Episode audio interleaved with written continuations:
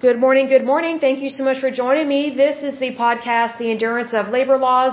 I'm your lovely host, Lesley Sullivan, and today is episode 182, and we are going to take a look at these Superfund sites located in the state of Utah. So we're moving right along here.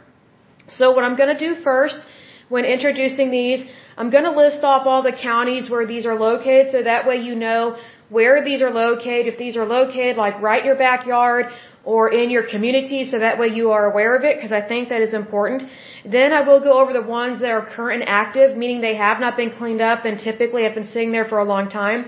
Next, I will go over the ones that are being proposed to being added to the Superfund site national priorities list.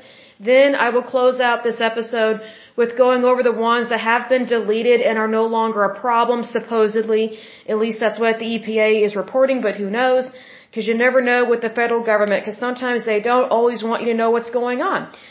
Which is why we should have accountability for our federal agencies. So I'm just going to list off the counties here. So first of all, Davis County, Salt Lake County. I think it's Juab, J-U-A-B, if I'm pronouncing that correctly. Davis County, Davis and Weber, Davis. I'm not sure how to pronounce this next one. I think it's Toel, T or 2L, T-O-O-E-L-E. And then there's another one located in that county. Salt Lake County, Salt Lake County, San Juan County, San Juan County, Salt Lake County, Weber County, Salt Lake, Salt Lake, quite a few, Summit County, Salt Lake, Salt Lake, uh, Toel, Toel, Salt Lake, and then Salt Lake. So again, if I have mentioned a county more than once, or however many times I, I mention it, that's how many Superfund sites are located in that area. So just FYI, be aware of that. Okay, so now we're going to go over the ones that are current and active, meaning they are still an issue, they are still a problem. They have not been cleaned up, and so this is a, I would say it's a pretty big issue, because this is a toxic hazardous area that people and the environment and livestock should never be exposed to. So the first one is Bountiful Woods Cross PCE Plume. It's located in Davis County. This one was added to the list in 2001. Next one is Davenport and Flagstaff Smelters. It's located in Salt Lake County. This one was added to the list in 2003. Next one is Eureka Mills. It's located in Juab County. This one was added to the list in the year 2002. Next one is Five Points PCE Plume. It's located in Davis County and was added to the list in the year 2007. Next one is Hill Air Force, Bra- uh, sorry, Air Force Base. It's located in two different counties, so that means it's probably a very large contaminated area. It is located in Davis County and Weber County and was added to the list in 1987. Next one is Intermountain Waste Oil Refinery. It's located in Davis County and was added to the list in the year 2000. Next one is International Smelting and Refining. It's located in Toel County. It was added to the list in the year 2000. The next one is Jacobs Smelter. It's located in the county of Toel and was added to the list in the year 2000. Next one is Midvale Slag.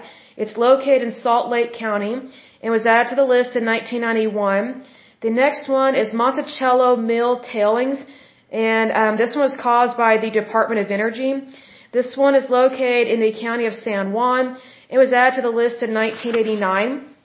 The next one, let's see, is Ogden Defense Depot, uh, DLA. So it's located in Weber County and was added to the list in 1987. The next one is Portland Cement. It's located in Salt Lake County and was added to the list in 1986. The next one is Toel Army Depot North Area. It's located in Toel County. It was added to the list in 1990. The next one is U.S. Magnesium. It's located in Toel County. It was added to the list in the year 2009. Next one is Utah Power and Light American Barrel Company. It's located in Salt Lake County. It was added to the list in 1989. And the next and last one that is current and active is Wasatch Chemical Company. It's located in Salt Lake County. It was added to the list in 1991. Okay, so the next group that we're going to go over are the ones that are being proposed being added to the list. So these are the ones that kind of stay in limbo for a really long time for some stupid reason. So again, these are ones that have been identified as a problem, but they're not put on um, They're not put on the right list. So they're just being proposed to being added to the list, but they're not actually on there, even though they are a bad Superfund site, meaning these are the worst of the worst. For some reason, in regards to the EPA and the federal government, they just sit there for really long periods of time, usually for at least a decade, which is really sad. Uh, the first one that's being proposed, being added to the list, is Kennecott North Zone. It's located in Salt Lake County. Um, it was added to the list, or sorry, not added. It, it was proposed being added to the list in 1994, but it says that this one is deferred, so I don't know what that means. So I don't know if they're taking it off the list or if they're wanting to really add it. I don't know what that means. Things are weird with the federal government and how they word things. But the next one that is being proposed, being added to the list, is Murray Smelter. It's located in Salt Lake um, County. Let's see here. This one was pro- proposed being added to the list in 1994. The next one is Richardson Flat Tailings. It's located in Summit County. It was proposed being added to the list in 1992, but it is still for some reason sitting in limbo. Let me see if there's another one. Okay, so that is it for the proposed list. Now we're going to go over the ones that are uh, that are deleted, meaning they are no longer a problem supposedly. So the first one that has been deleted and is good to go is Monticello radioactive contaminated properties. This one was located in the county of San Juan. It was added to the list in 1986 and was cleaned up and good to go as of the year 2000. The next one is Petrochem Recycling Corporation Ekotek Plant. This one was located in Salt Lake County. It was added to the list in 1992 and was cleaned up, sorry, cleaned up and good to go as of the year 2003. Let's see here. The next one is Rose Park Sludge Pit. Um, it was located in Salt Lake County. It was added to the list in 1983 and was cleaned up and good to go, I guess, in that same year. No, I take that back. I take that back. This year is wrong. So this one was added to the list in 1983, but is cleaned up and good to go as of 2003. The next one is Sharon Steel Corporation Midvale Tailings. It was located in Salt Lake County. It was added to the list in 1994. It was cleaned up and good to go as of 2004.